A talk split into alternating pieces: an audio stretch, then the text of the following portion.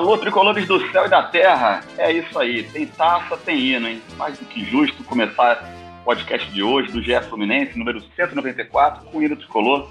Afinal, é episódio pós-conquista. O Fluminense faturou a Taça Guanabara nesse sábado, venceu o Resende de Volta Redonda. Vitória com autoridade, 4 a 0 conquista da Taça Guanabara, também com autoridade. Uma rodada de antecedência, vitória nos três clássicos, nove vitórias em dez jogos. Então, vale sim botar aí o, o, o hino do Fluminense. Aí a galera vem falar assim, ah, mas estão comemorando turno, não vale nada. Torcedor, torcedor adversário sempre pega no pé, né? Com Taça Guanabara, Taça Rio, esse ano não tem Taça Rio.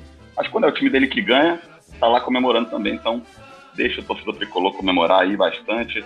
E tem que comemorar mesmo, né? Tanta coisa aí pra, pra gente se preocupar no, no mundo aí. Então, só tem que aproveitar as coisas boas aí pra, pra dar uma relaxada, dar uma comemorada, dar uma aliviada.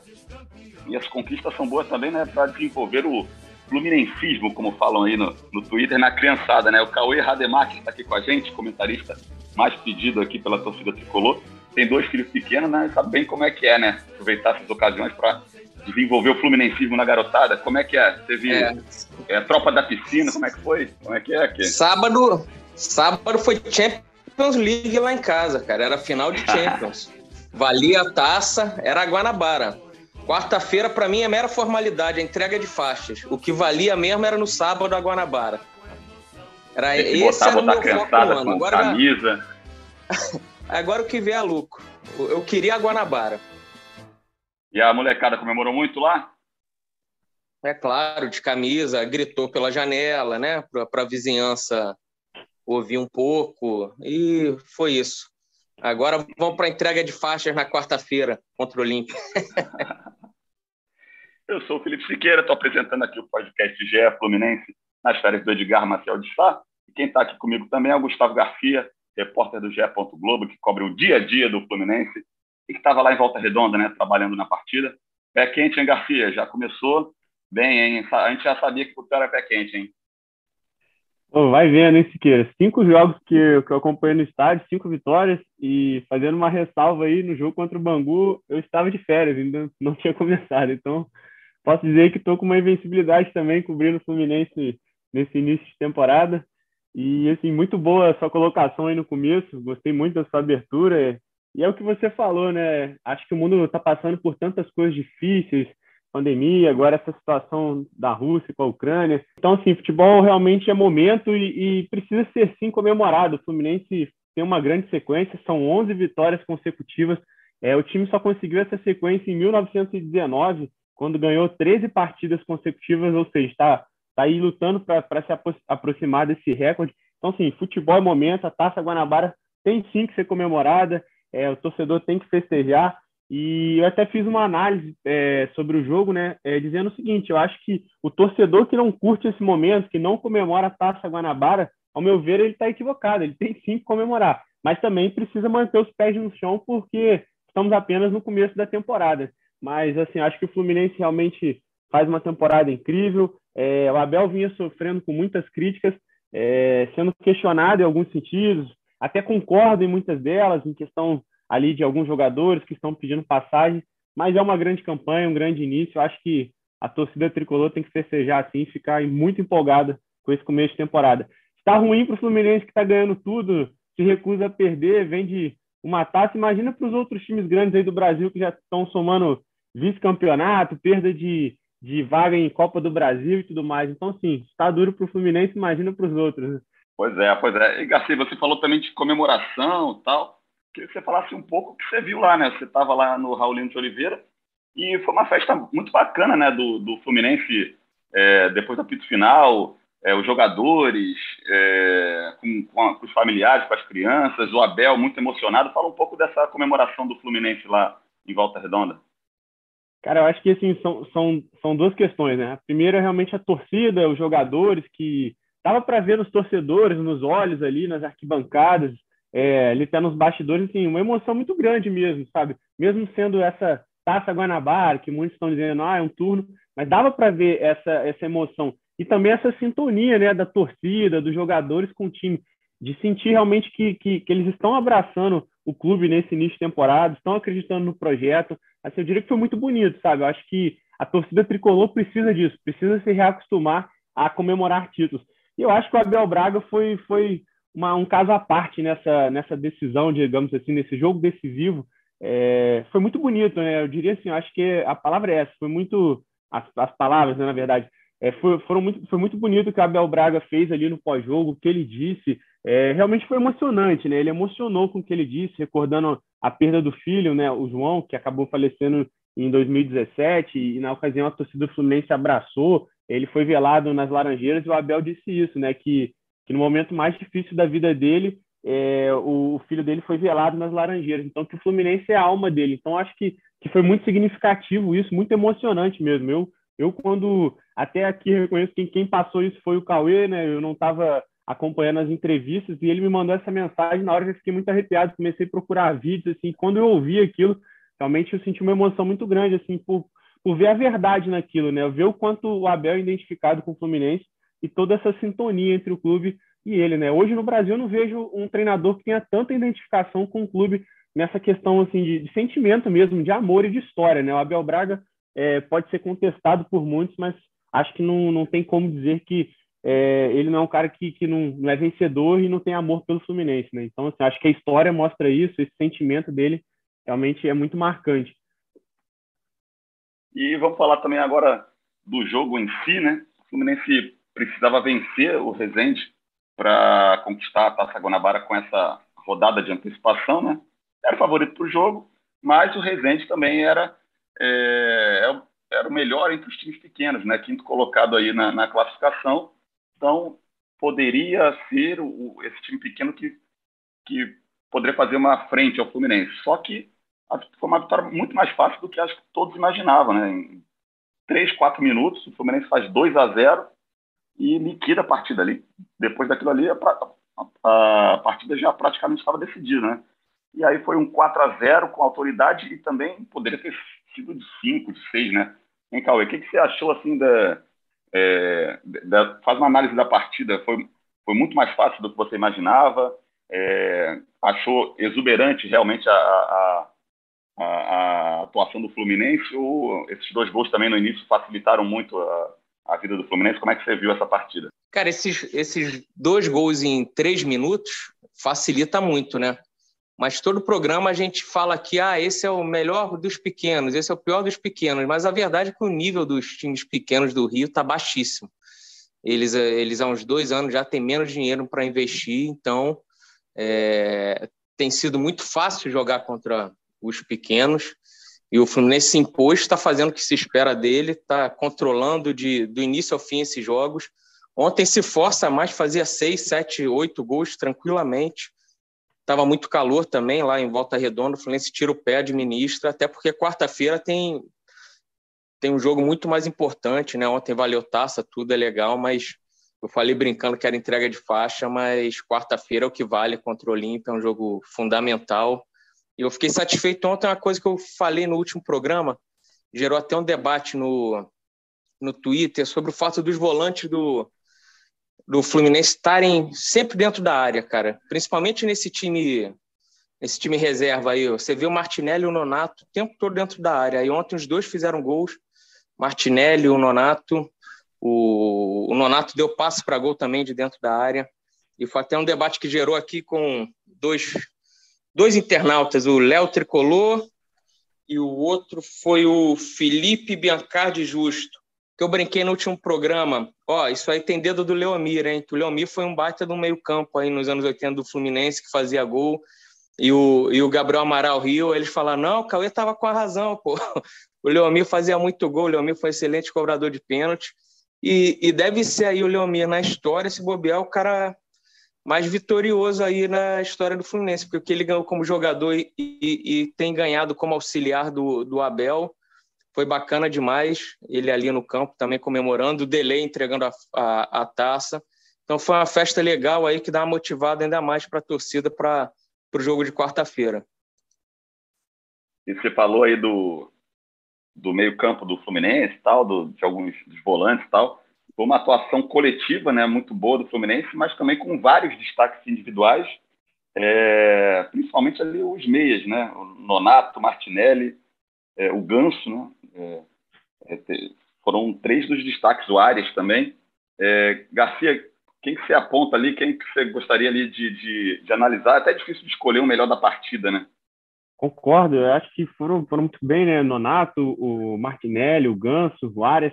Cano foi bem também, mas ainda deixaria entre os quatro primeiros ali. Né? Mas acho também que o Cano teve uma atuação muito boa, se movimentou bem, foi muito participativo.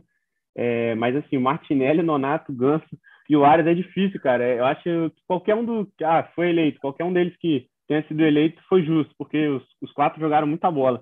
E mais uma vez mostraram né, a capacidade do elenco ali de, de realmente trocar passes, mostraram futebol leve. Uma coisa que eu achei muito interessante nesse jogo, assim, a gente precisa entender que realmente é, é, é o Rezende, e eu concordo com isso, o Cauê foi muito bem falando que, que são time, times que vêm sofrendo com essa falta de investimento, cada vez mais é, é, eles estão sem recursos, só que assim, a gente precisa ver que era o time realmente de menor investimento, com a melhor atuação até então, e que na semana anterior tinha dado um atraso no Flamengo. Estava ganhando de 2 a 0 até 41 do segundo tempo. E no fim, o, o Gabigol faz o gol de empate é, de pênalti, com a torcida vaiando e tudo mais, a torcida do Flamengo vaiando o Gabigol, então é o mesmo Resende, que o Fluminense pega e, e consegue, com, com menos de cinco minutos de jogo, fazer 2 a 0 no placar. Então, assim, eu acho que a gente tem que entender, sim, o tamanho do adversário, é, com todo respeito, claro, ao Resende, mas também precisa pontuar que era um jogo que, que tinha áreas de decisão para o Fluminense. Valia uma conquista. É, imagina se o Fluminense não ganha esse jogo com a Taça Guanabara lá, com tudo que foi organizado. Seria muito feio para o clube. E o time entra com uma responsabilidade e mostra um poder decisivo. Mostra que é um time realmente que está se preparando para brigar em decisões e mostrar serviço em decisões. Né? É, é, como você disse, eu achei que realmente o time foi muito bem. A zaga, mais uma vez, essa zaga que é considerada reserva com Lucas Claro e Manuel, realmente conseguiu passar a segurança. Marcos Felipe esteve bem na partida também, não foi ameaçado, não, não sofreu grandes perigos, mas quando acionado esteve na bola, é, conseguiu é, passar segurança também. Samuel Xavier, que vinha sendo criticado, fez uma partida legal também. É, ele acabou dando passe para o Cano, né, que, que, que, gerou o gol contra, é, segundo a Ferdi, né, já que, segundo a Ferdi, aí, a arbitragem deu gol contra, e não gol do Cano, mas não seria uma assistência de Samuel Xavier. Gostei muito da atuação do Pineda também, é um jogador que eu acho que agrega muito, é, por mais que não tenha tanta estatura, dá para ver que ele é brigador, cara, ele, ele briga pelas bolas, assim, e, e gosta também de chegar ao ataque. Então, assim, eu acho que coletivamente foi muito bem mesmo, mas o, o destaque fica para o meio de campo, né, que acaba sendo alvo do, do, dos torcedores e de muita da, parte da crítica também, é, nesses jogos que, teoricamente, são jogos importantes, como foi contra o Milionários e tudo mais, que o time acaba não criando tanto, igual no primeiro tempo aconteceu lá em São, em, em São Januário, e no segundo tempo o time, é, antes das mudanças, ele já tinha conseguido encontrar o gol, mas, mas melhora também com a entrada do Arias. Então, assim, eu acho que o Fluminense é, consegue uma, uma coisa legal nesse começo de temporada, que é ter duas equipes competitivas, né? E seria legal até pensar num confronto entre elas, por mais que agora estejam mescladas, né? O Fred está lesionado, vinha sendo titular, o Cano aproveitando a oportunidade para estar nos dois times, digamos assim. Mas, assim, é legal isso. E hoje no Brasil, eu pelo menos não consigo enxergar algum clube que, que consiga fazer isso, que o Fluminense está fazendo, né? Vencendo com, com um time que, teoricamente, é o titular, apontado pelo treinador como titular e, e, jogando tão bem com o time reserva, talvez até melhor, né? Não comparando o nível dos adversários e tudo mais, são, são situações diferentes, mas assim, é bem legal ver isso, né? Então, acho que foi uma atuação muito boa do Fluminense que mostrou autoridade no jogo que valia a taça, e isso é, deixa uma, uma boa impressão, né? É isso, eu, eu falei do baixo nível dos pequenos, mas o Gustavo lembrou bem, o Rezende ganhou do empatou com o Flamengo, quase ganhou. O Botafogo e o Vasco já, já tropeçaram também contra o, contra os pequenos. O Fluminense está tá se impondo e está transformando os jogos. É, os jogos estão ficando fáceis, né? Desde aquele, desde que ganhou o, o Fla-Flu e depois ganhou o Botafogo de virada, o Fluminense veio numa sequência de bons jogos no, no Carioca, desde a vitória de 3 a 0 no Volta Redonda, tem se impondo. E a gente espera para ver o Abel falou ontem de novo, não, não tem titular, não tem reserva. A gente sabe que ele tem um time titular, né? Que ele joga os jogos da Libertadores e os clássicos. Mas eu acho que com essas recentes atuações desse time aí contra o Vasco e, e contra o Rezende, o Abel vai precisar mexer pelo menos numa posição aí. Não sei se já estou me antecipando se queira, mas o John Arias precisa ser titular na quarta-feira contra o Olímpio. É, essa, eu o... concordo, concordo. É, fala, fala aí, Garcia, pode falar. Não, é só para dizer que eu concordo, concordo total aí com o que o Cauê disse. Não, porque o, o, Fluminense fica nessa questão, né, de time titular, time reserva. O Abel até falou, ah, ninguém sabe qual é o time titular, mas como tem uma competição que é mais importante, é uma prioridade do Fluminense na temporada, que é a Libertadores, e tem um time que está jogando esses jogos ali, é, e, e, os clássicos também, né? Tá, tá, jogando esses jogos e os clássicos. A gente entende que é aquele time é titular e o outro é o, é, é o reserva, tá jogando carioca, e o Abel está conseguindo é, aproveitar isso para dar rodagem para os jogadores, dar confiança, dar moral, né? Tem, pô, tem jogador que fica muito tempo ali na reserva tal, e agora está tendo a oportunidade de, de jogar. E, e, e, assim, e a discussão que fica assim, ah, esse time do, do, do reserva do Fluminense está jogando muito melhor que o titular e tal. Ah, Abel, abre o olho, Abel não está enxergando. Tem que fazer uma ponderação também que os jogos que o, o time titular está pegando, está jogando, são jogos considerados mais difíceis, né, que são clássicos, e jogos da Libertadores, né, adversários mais difíceis, jogos com uma, um, nível, um grau de dificuldade maior. Mas também não dá para fechar o olho para alguns jogadores e algumas, alguns conceitos ali que estão funcionando realmente muito bem no, no, no, no time reserva. É, essa questão desse meio de campo com um toque leve de bola, com uma dinâmica muito grande, e o que vocês falaram, né? É o, o Arias, que está. É, um, é um, talvez o grande destaque, é ao lado do Cano é, nesse início do Fluminense da, de temporada, e que está pedindo passagem. Vocês acham que tem mais alguém além do Arias ali pedindo passagem no time titular ou, ou dá para encaixar mais alguém? Cara, o, o Arias, eu, assim, eu falei isso no último programa. Eu acho que seria fundamental ele ser titular contra o Olímpia, no lugar do William, até pela. A gente imagina um Olímpia vindo é, retrancado, né? Jogando na defesa e tentando contra-ataque. E é um time, pela análise que o Gustavo escreveu outro dia do, do Olímpia, é um time que não é brilhante tecnicamente, mas que taticamente é, é, é muito forte, assim na marcação, é, em tentar não deixar jogar, fez isso lá na Colômbia para arrancar a classificação no empate. E então acho que o Fluminense precisaria muito do Ares, que aí você abre o Luiz Henrique de um lado, o Ares do outro. O Ares é, é mais um cara para ajudar no num lance individual a furar a retranca do do Olímpio. Ele tem um passe bom e, e drible, né? Ele é um driblador. O William é mais um finalizador, um cara que até ajuda na armação mas o área é forte nesse um contra um que gostam de falar hoje em dia. Então deixaria o Arias e a princípio seria essa a minha mudança, mas eu, pelo que o Martinelli e o Nonato vêm jogando, eu não me surpreenderia se um dos dois daqui a pouco virasse titular no lugar do Iago. Eu acho que eles têm jogado esse ano mais do que o Iago tem jogado. Tudo bem que o Iago jogou os principais jogos, mas o, o Iago, eu acho que muitas vezes tenta enfeitar muito um lance em vez de ser mais objetivo. Pô, deu um passe maravilhoso para o Arias no último jogo. Cala a minha boca isso, mas eu acho que ele podia ser mais simples, simplificar mais as jogadas. Tenta muito passe de trivela, girar o corpo. Eu acho que ele podia jogar mais simples e que seria melhor, tanto para ele quanto para o time mas senão acho que daqui a pouco tempo o Martinelli ou, ou o Nonato poderiam estar ocupando o lugar dele. Isso se o Abel não quiser o meia, né? Mas a princípio, nesse esquema do Abel, eu vejo o Martinelli ou o Nonato ali ganhando essa vaga do Iago. E, e esse time reserva, né? Ele joga no, ali no formato mais tradicional ali, um 4-3-3, né? não tem aquela linha de, de, três zagueiros, né? É uma defesa mais como o Fluminense vinha jogando nos outros anos, com dois zagueiros e dois laterais. E aí o time titular, teoricamente, tem o Felipe Melo ali, que faz uma, uma função de terceiro zagueiro, mas às vezes no meio do jogo já, já sai ali mais para volante mesmo.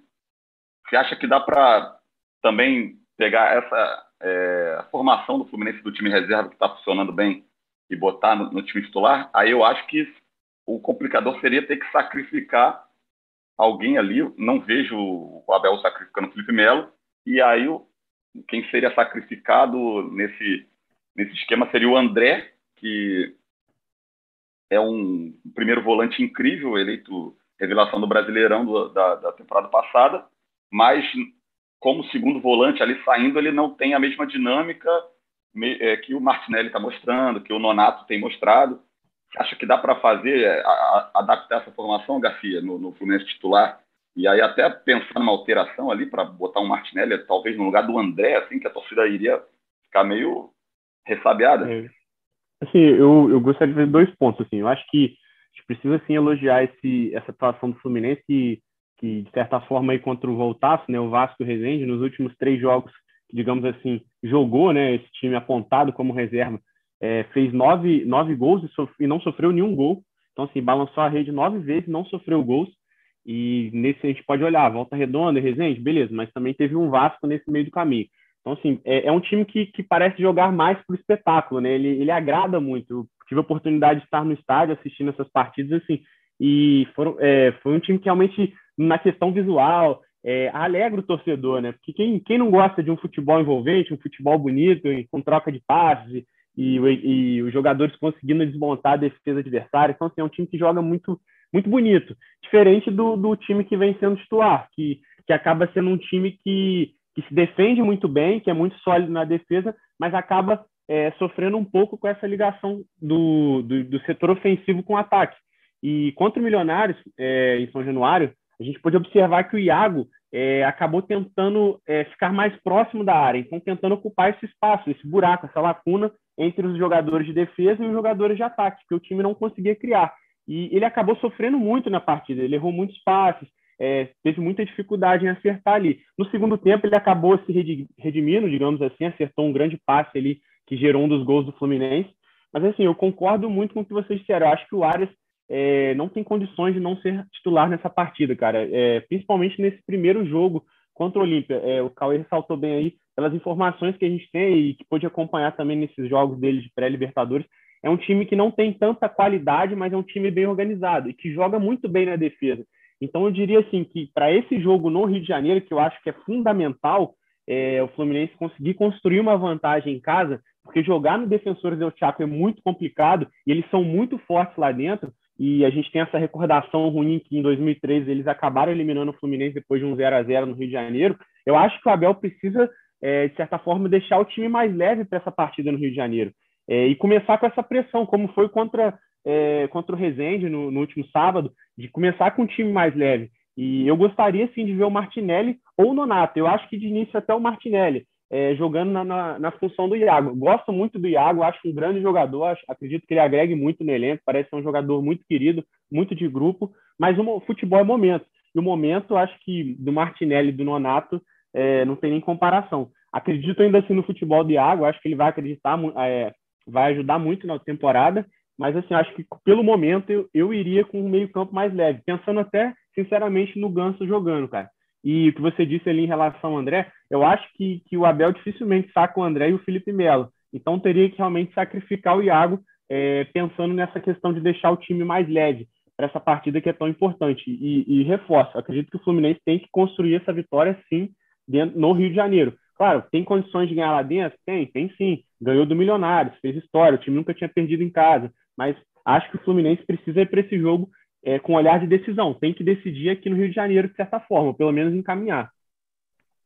Eu não, eu não desgosto do Iago, não, tá? Só para deixar eu claro. Também não, também não. Eu também não. É, ele, é, ele é um cara que raramente se machuca, ele joga todos os jogos. Ano passado, se eu não me engano, foi o jogador que mais jogou. Ele já, pô, joga em todas as funções do meio-campo. Se botar ele, ele joga, ele corre pra caramba. Eu só acho que ele pode simplificar mais o jogo dele, que eu acho que ele tem tentado enfeitar muito no espaço de trivela, umas coisas assim. E, e o Martinelli e o Nonato têm me agradado bastante também. Mas uma coisa assim, que eu acho que o Fluminense tem que arrumar urgente é algum bom cobrador de bola parada, para bater escanteio, uhum não dá mais para o William ficar batendo escanteio no, no pé da primeira trave, sabe? Fez isso contra o Milionários, fez isso ontem quando entrou contra o Rezende. O, o Iago também, ele já cobrou faltas que e escanteio que resultaram em gol esse ano contra Flamengo, contra Botafogo, mas eu acho que foi é, é aquela cobrança meio balão, sabe? Que fica fácil para a zaga, para o goleiro sair. O gol que o Fluminense toma do Milionários lá na Colômbia, assim, um escanteio balão na mão do goleiro, o cara liga o contra-ataque e tomou o gol. Fluminense precisa achar alguém que bata bem essa bola parada aí. O Fluminense tem um time alto com ótimos cabeceadores, três zagueiros, centroavante, Luiz Henrique que é alto. É, tem que achar alguém que bata essa bola aí forte, rasante, porque tá tá deixando a desejar nesse quesito aí que ganha jogo.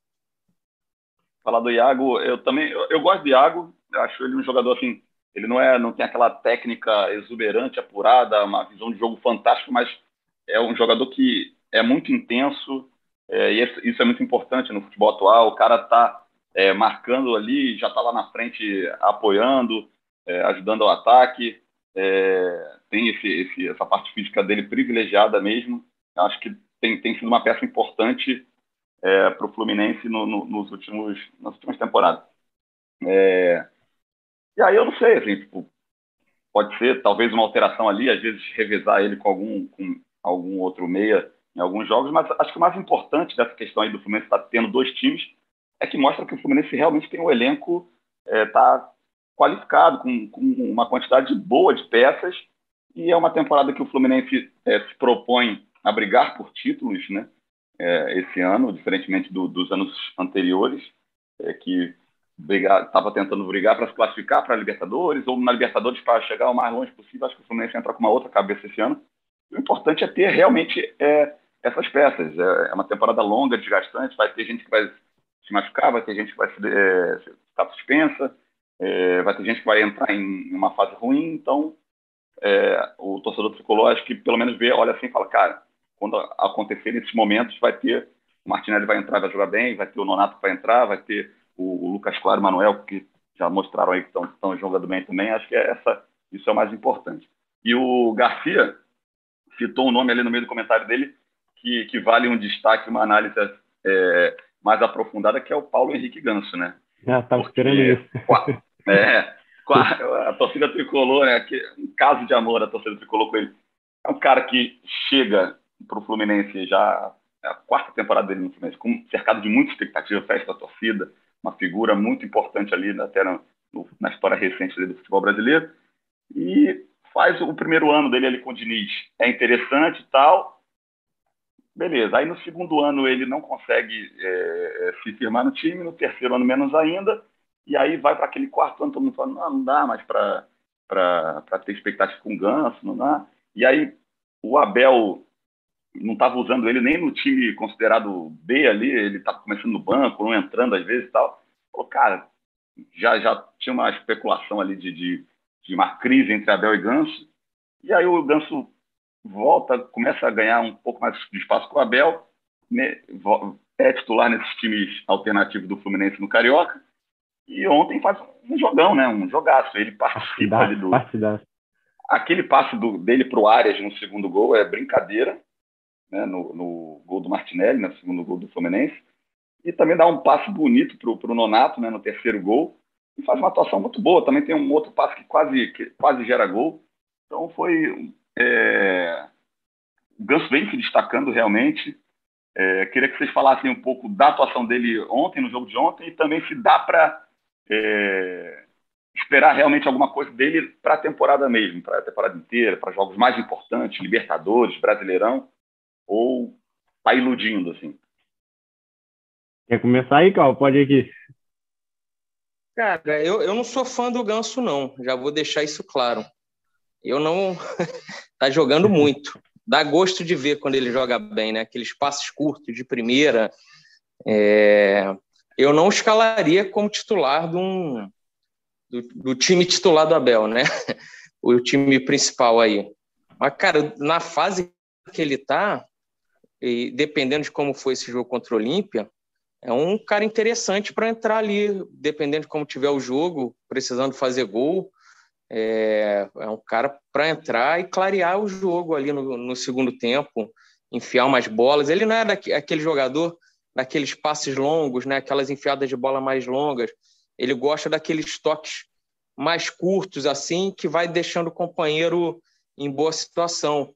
Para furar retranca, cara, eu acho que ele pode ser um cara muito importante nesse jogo de, de quarta-feira contra o contra o Olímpia. Dependendo de como tiver no segundo tempo, acho que o Abel pode conseguir utilizar bem o Ganso nesse, nesse jogo. Eu, eu falei, eu não sou fã mas ele tem jogado muita bola nesse começo de ano no, nesses jogos do Carioca. Ele entrou bem lá na Colômbia também, contra o Milionários lá. Foi um momento que o Fluminense não estava tão bem no jogo, e o Fluminense começou a administrar a bola e, e fez o Milionários morrer de vez, cansar, com é, tocando bola. Então, acho que ele pode ser é, usado com inteligência pelo Abel, cara, ele tem tudo para contribuir num jogo como de quarta-feira. Eu acho maravilhoso, né, que o torcedor ele é fantástico, né? Primeiro, assim, muita gente estava apontando como meme, né, a situação do Ganso, esse pedido pelo Ganso. E eu acho interessante que, assim, como a torcida comprou o barulho do jogador, e o jogador parece que finalmente foi contratado pelo Fluminense, né? Após três anos aí é, passando dificuldades, não apresentando futebol, é, ele vem tendo sim um bom começo de temporada. E, pô, a, a bola que ele deu ontem para o Ares no segundo gol, né? No gol do Martinelli, no caso, mas quem, quem, quem recebe a bola é o Ares no ataque, que ele desmonta toda a defesa ali do Resende, foi espetacular, cara. Foi um passe, assim, espetacular mesmo. Foi, foi um partidaço, mais uma partida boa dele na, na temporada. É assim, eu, eu vou ser bem sincero, cara. Eu acho que, que o desgaste desses últimos três anos acabaram é, frustrando, né, de uma forma geral, os torcedores, quem acompanha o clube, que sempre esperaram muito do Ganso, né? Todo mundo sonhando com aquele Ganso que surgiu no, no, no Santos e, e, todo mundo com aquela expectativa de ser esse jogador diferente mesmo. E um, um, jogador que não vinha correspondendo, mas esse ano tem sim um começo de temporada muito bom. E é como eu falei, futebol é momento, né? Então, assim, que, que ele continue tendo sequência, continue mostrando esse futebol, essa qualidade de desmontar defesas, de ter um passe diferenciado, uma visão de jogo diferenciada. Acho que no elenco ele é o jogador que se difere por isso, por ter essa visão é, é, de jogo diferente, qualificada. Então, assim, eu acho que é um jogador que pode sim contribuir muito com o Fluminense. Eu acho que, que vale muito aquele discurso que eu também usei é, para o Fluminense como um todo, né? Pés no chão, né? Sem, sem, a, sem aquela ilusão de que ele, ele, ele vai ser eleito agora o melhor do mundo, vai voltar a ser o ganso. Não, vamos no jogo a jogo, analisando. O momento dele, sim, é muito bom. E eu acho curioso que o torcedor nas redes sociais já começou é, já começaram a resgatar as imagens dele, né, com a camisa da seleção brasileira, colocando ele como 10 aí da, da seleção na Copa do Mundo, final do ano. E, isso é legal, cara, é legal ver isso do torcedor empolgado, brincando e, e tendo opções, né, vendo que o time realmente tem opções. É, eu acho que assim, eu também não começaria de imediato com o Ganso nessa partida de quarta-feira, mas com uma ressalva de que, sim, eu acho que ele pode sim contribuir, porque eu acho que, que o time deles vai vir muito fechado, né? O Olímpia deve chegar aqui muito fechado, e o Fluminense vai ter que trabalhar muito isso.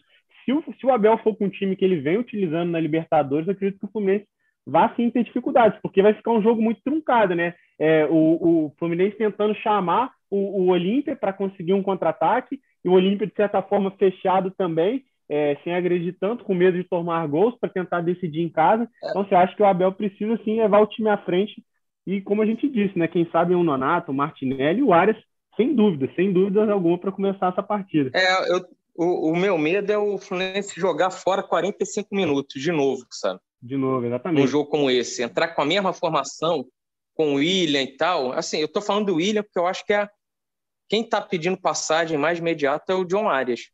E ele encaixaria ali, não mudaria nada do esquema do Abel e, e seria um cara importante para furar uma retranca, sabe? E tem feito gol também, o Ares, dando assistência. Então eu tenho medo do Abel ir com aquele mesmo time, Fluminense não criar nada como foi no primeiro tempo aqui contra o Milionários e precisar do começar a jogar no segundo tempo. Por isso que eu acho que tem que ir o John Arias de cara logo. Posso fazer aqui uma observação, assim, que, assim, não, não dizendo que acho que tem que ser isso, mas uma opção até para levantar o debate é o seguinte, é, para esse jogo, é, indo com o Arias, no caso, no lugar do Bigode, talvez o Fluminense pudesse também. É, eu sei que muita gente vai criticar, vai ver que não, não, não, não, poderia, mas quem sabe não repetir, de certa forma, essas peças, né? Martinelli, Nonato, e como a gente disse, ah, mas quem, sabe, quem a gente tiraria, quem teria que sair? No caso, o Iago, e quem sabe até o Luiz Henrique, que ficaria como opção de velocidade para o segundo tempo, que é um jogador que corre muito, tem uma, uma capacidade de drible muito grande, mas que, de certa forma, é, não consegue concluir tão bem as jogadas que, assim, o, o, como o Nonato, por exemplo, que vem mostrando um faro de gol absurdo, tem que ter uma proximidade com a área muito boa, e é um jogador, inclusive, que eu espero que o Fluminense consiga manter, né? Consiga comprar o passe dele junto ao Inter, porque que vem muito bem. Então, assim, eu acho que poderia ser até mais uma opção. Não estou dizendo que isso é o certo, tem que ser feito. Muita gente pode até me chamar de louco e falar, ah, mas pensar em tirar o Luiz Henrique. Mas, sim, acho que pelo momento e até pela estrutura do jogo, é, tendo já um homem de velocidade que seria o Ares, por que não colocar um meio mais rápido ali e sacando um jogador que, de certa forma, vem sendo utilizado para esse contra-ataque, né? O, eu acho que, por exemplo, o William no banco, se você bota o Arias, só faz essa mudança, o Arias no lugar uhum. do, do William. Se o Fluminense estiver ganhando, segundo tempo você pode tirar o Cano e botar o William. O Abel já tem feito isso, às vezes botar o William ali, né? No, no, no, lugar do Cano. Aí tu ganha mais mobilidade, ganha mais em, em contra-ataque, pode ser uma solução também, isso é para segundo tempo. O Abel vai pensar em tudo, o Leomir tá lá também, a galera tá matutando e quarta-feira é. Vamos ver o que, que vai aprontar. Uma pergunta rápida, Cauê. Leomir está na escala de 1 a 10 aí, tá em que nível de ídolo? Ah, cara, o Leomir tá ali num 7, 8, né? O cara fez tá parte boa, do maior boa, time boa. Da, da história. Num, quando o Romerito chegou, ele foi para o banco. Mas era um cara que jogava sempre. Tá em vários pôsteres daquele time lá como, como titular. E era o batedor de pênalti daquele time. Era ele que batia o pênalti. Então, o cara ganhou tudo, né? Tem que ter um respeito Sim, por história. ele também. Claro, claro, eu, eu acho, concordo total. Também sou fãzão dele, gosto muito dele. Falar, falar em ídolo também foi, foi bacana ali o Dele, né? Entregando a taça. Acho que o Rubem Lopes deu uma miguezada ali, falou, pô, vou aproveitar que tá o Dele aqui também, ídolo do Fluminense, passou para o Dele entregar a taça, mas ficou, ficou uma imagem maneira ali também, por tudo que o Dele já representa aí na história do Fluminense. Foi legal. O Dele que é de Volta Redonda, né? Terra do é, Gustavo é, Garcia é, também, para quem não sabe. Terra. E, e, e, dando a taça ali ficou legal. Gostei também. Foi legal que os meus primeiros jogos foram todos no Raulino, né? Então ver, ver o time conseguindo fazer uma festa, agora acompanhando o dia a dia, foi, foi bem legal. E o Delay é um ídolo do clube também, né? Fez parte de um momento muito importante da história tricolor. E acho que houve sim essa questão aí citada pelo Siqueira, mas acaba sendo legal, né? Resgatar e valorizar esses ídolos também. É, e eu acho que além, de, além do, do delay, né, foi importante também para o Felipe Melo, que também é de volta redonda, o é, pai foi, dele foi de volta redonda, e pôde acompanhar o filho ali ganhando a primeira taça pelo, clube, pelo Fluminense, Clube do Coração, em casa, digamos assim, né? Então, o jogo foi, foi bem interessante o contexto todo, né? Foi bem, bem bacana. E tem um outro ponto também, né? O, um jogador também a destacar ali na comemoração. O Fred estava lá é, comemorando também, levantou a taça com, com os filhos e tal. Que é, é, a primeira taça do Fred desde o retorno, né? Que ele chega ali no mês de 2020, o ainda ganha uma taça Rio, né? 2020, mas é antes da, da chegada do Fred, né? Não, ele, aí... ele, já tinha, ele já tinha chegado, mas estava machucado. Ele machucou logo de cara. Mas ele, ele chegou a pegar aquela Taça Rio 2020? Ganhou, porque ele chega e ele, é, ele começa a jogar pós-pandemia, né? Aquele uhum. jogo que o Egídio dá uma tesoura voadora e é expulso. Sim, sim. O, o Fred já estava ali, mas aí o Fred se machuca no, sei lá, no segundo jogo dele, não vou lembrar de cabeça. E aí ficou fora, já estava fora de combate ali no, no Carioca, mas ele já fazia parte ali na, na, na Taça Rio, naquela disputa de pênaltis contra o Flamengo, ele já fazia parte do elenco. Posso estar falando uma besteira muito grande, mas estou convicto disso. é, eu vejo na cabeça agora, nem, nem é, teria que dar uma olhada para conferir, não, não, não, me confundir um pouco com chegada, pandemia, sei lá, mas também, de qualquer forma, é o primeiro que ele, que ele levanta com a torcida ali é, é, no, no estádio, comemorando ali, né? Fred é um dos maiores, o nome dele. maiores vitoriosos da história do Fluminense, talvez o maior ídolo ali, pau a pau com o Castilho, mas é, e, e, aí ele tendo esse gostinho de novo, né, de comemorar uma taça é, com, com, a torcida foi legal também essa imagem, apesar dele estar machucado no momento, foi, foi bacana essa imagem. É, ah, e chegando agora, essa, fala aí, fala aí, perdão, só, só ia falar. Oh, peraí, peraí, ó. Aqui. Ele, ele já. Diga, pode, pode falar. Foi mal, pode ele, falar. Já, ele já estava ali naquela volta da pandemia, sim. O Fluminense perdeu de 3 a 0 do Volta Redonda, cara, no, no Engenhão. E o Fred já estava ali jogando, então ele já fazia parte ali desse elenco que ganhou a Taça Rio em 2020. É. É, acabei confundindo ali, aquela chegada ali, início de pandemia, jogos fechados, já, já não lembrava mais ou menos a, a época direitinho ali, certinho. Mas fala aí, Garcia, você ia falar? Não, eu ia contar que, que o Fred ontem acabou causando um tumulto no bom sentido, assim, eu diria. Ele foi para o jogo, né? Ele ficou nas tribunas ali assistindo a partida. Só que durante o intervalo ele desceu para dar aquele apoio para o time, né? Dar aquela força que ele sempre dá. É um dos líderes dessa equipe. E só que assim, para isso ele tinha que passar numa área que era destinada, era tribuna, digamos assim, mas destinada a torcedores, não somente pessoas do clube. Então assim, foi um alvoroço danado, né? Ele acabou tendo que ser escoltado ali por algum segurança, eu falei, pô, a lesão dele vai chorar, tendo que dar uns piquezinhos assim, porque senão ele não conseguia sair do lugar, né? A torcida ali nos bastidores pavorosa e tal com ele, querendo foto e tudo mais, assim, ele cortou um dobrado. Até pude é, presenciar um momento ali que ele tem que subir uma escada, assim, dar um piquezinho. Eu falei, pô, aí vocês estão prejudicando a lesão do cara, porque muita gente mesmo, muita gente. É legal ver esse carinho por tudo que ele representa, independente ou não se você quer que ele seja titular, seja reserva, acha que ele tem que jogar ou não. Assim, é um jogador que tem muita história, então é legal ver isso, né? O Fred é um ídolo e se eu posso dizer alguma coisa em relação a ele é que o torcedor curta esse momento, né? Porque ídolo é ídolo e, e depois que termina não adianta, né? Tem que, tem que comemorar enquanto pode ainda. Celebrar, no caso. É. Ô, Gustavo, Siqueira, Diga. Siqueira. Fala aí. Sabe, sabe qual foi a nota do Fred nessa reestreia dele contra o Volta Redonda? Eu abri as atuações aqui do jogo, que não são assinadas, mas eu tenho certeza que foi do Felipe Siqueira. Nota 5,5. Passou o pano. Aí sabe qual foi a nota do Egídio nesse jogo? Quanto? Nota 1.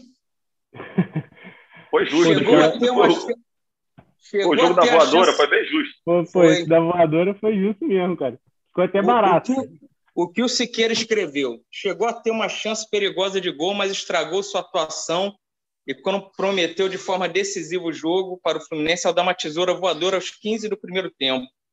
Em razão do lance inexplicável, levou o cartão vermelho direto. Por que, que o Siqueira não deu zero na ocasião e deu nota 1? Você se lembra, Siqueira, por que deu nota 1 e não nota zero? Porque o cara tem família, Cauê. Pô. Dá um. Cauê botou Siqueira na fogueira total. Ficou barato, hein? Mas... Nota 1. Um. Foi só a é, o nome na é, prova, né? Aí não tomou zero. O jogo foi bizarro. Mas vamos ficar com, é. vamos ficar com as memórias boas aí da, da última atuação aí do, do Fluminense em Volta Redonda, não contra o Volta Redonda aí, nesse jogo aí bizarro aí que você lembrou. Mas a gente está chegando aí na reta final do nosso podcast. É, o Fluminense volta a campo nessa quarta-feira, é, às 21h30, contra o Olímpia, pela terceira fase da pré-Libertadores, no Newton Santos, né, no estádio Newton Santos. É, o Olímpia está invicto na, na, temporada, jogou poucos jogos, na verdade, o Campeonato Paraguai está começando lá.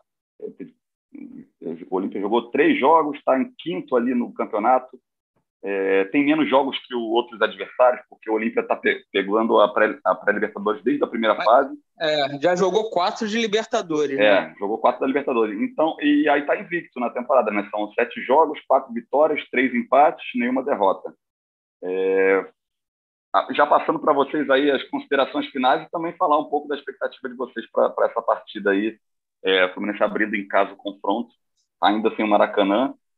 É, não foi não vai ser em São Januário como foi o, o jogo da, da, da estreia na Libertadores, mas fala um pouco aí da expectativa de vocês e, e, já já dando as considerações finais se despedindo aí, porque a gente também tem que aproveitar nosso domingão aqui também, né? A gente antecipou o episódio que a gente costuma fazer episódios pós rodada de fim de semana na segunda-feira, como o Fluminense conquistou a Taça Guanabara, a gente está fazendo no domingo. Mas fala aí, Cauê e Garcia, sobre esse jogo e as considerações finais. Sem sombra de dúvida, sem exagero nenhum, esse é o jogo mais importante da história do Fluminense. que, o, que o Fluminense entre dessa forma, com esse pensamento, porque se tomar uma piaba, essa taça Guanabara já vai ser esquecida rapidinho. Tem que entrar encarando como o jogo mais importante da história, que é o jogo que vai levar ao algo mais, que é entrar finalmente na fase de grupos da Libertadores e dar a chance do Fluminense voltar a jogar um jogo de Libertadores no Maracanã com seu torcedor, algo que não acontece desde 2008. Já falei isso aqui. Então, esse jogo é fundamental. É ganhar o jogo, lógico que se der para ganhar de mais um gol, ótimo, mas é ganhar o jogo para obrigar o Olímpia a sair para o jogo lá no, lá no Paraguai, mesmo com estádio lotado, tudo. O Fluminense é um time muito mais técnico e aí vai ter tudo para sair com a classificação. Então é fundamental ter paciência, a torcida jogar junto, sem vaiar, sem perseguir jogador e ganhar esse jogo aqui, porque é o jogo mais importante da história do Fluminense. Pô, eu assino embaixo, hein? Assino embaixo e vejo da mesma forma. Acho que o Fluminense, depois de muito tempo, chega em condições realmente de, de sonhar numa temporada e, e, a Libertadores, sem dúvidas, é uma parcela muito importante desse ano para o Fluminense. Então tem que ser encarado sim como o jogo da história do clube. É, eu, eu acho que não vai ser fácil, por mais que eu veja o Fluminense muito superior ao Olímpia nesse momento, em questão de elenco, em questão de, de momento também. Mas o Olímpia é um time muito forte em Libertadores, é um time muito forte dentro do Defensores del, del Chaco. E é um time que é tricampeão da competição, sabe jogar Copas, é conhecido como rei de Copas. Acho que o Fluminense precisa sim respeitar o Olímpia, os torcedores também entender. É, por mais que o time não tenha feito contratações esse ano, venha de uma punição da FIFA, onde só pôde realmente contar com jogadores que estavam emprestados, mas acho que, que o Fluminense tem que conseguir encaminhar essa classificação aqui no Rio de Janeiro. Fazer uma partida muito boa aqui, construir um placar significativo, não que não tenha chance, como já disse, de ganhar lá dentro, de conseguir a classificação lá dentro, mas é uma pedreira jogar contra o Olímpia lá. É, o Olímpia fez, é, digamos assim, um jogo não tão bom contra, contra o, o, Perdão, fugiu o nome agora aqui na cabeça. Do. Até acompanhei a partida. Na Libertadores? Nome... Isso, na Libertadores, com o Atlético Nacional. Isso, Atlético, Atlético Nacional. Nacional Eu assisti as partidas. O primeiro jogo o Olímpia ganhou de, de 3 a 1 mas o, o, placar não, não representa o que foi o jogo em si. Foi um jogo muito aberto. O Atlético Nacional também teve chance e o Olímpia acabou encontrando dois gols ali na reta final para consolidar a vitória. Então, só reforça que é um time, sim, que tem recursos, que tem, que tem a capacidade de, de construir bons resultados dentro de casa. E fora arrancou um empate lá para consolidar essa vaga.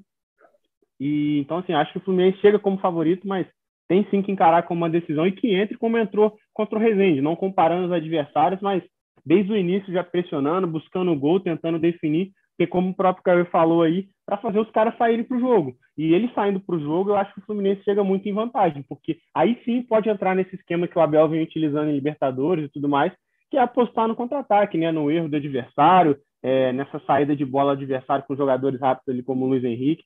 Então, você acha que o Fluminense tem uma pedreira assim pela frente, mas chega muito qualificado para esses dois jogos.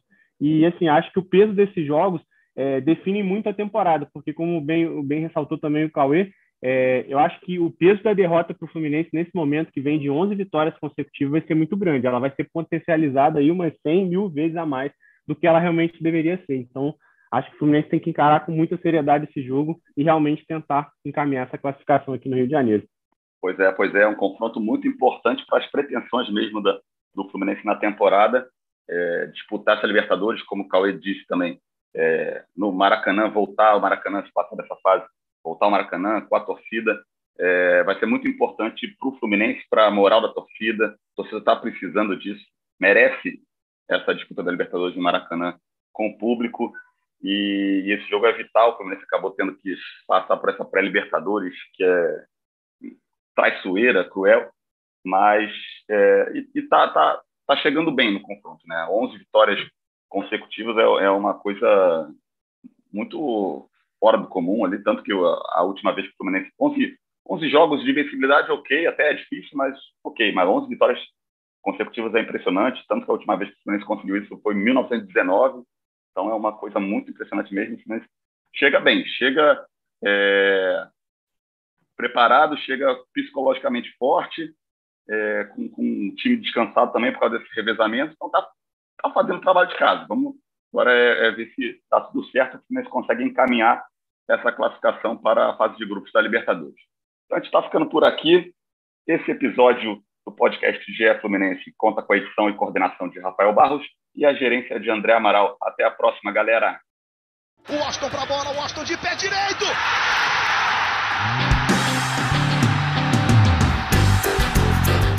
é o GE Fluminense.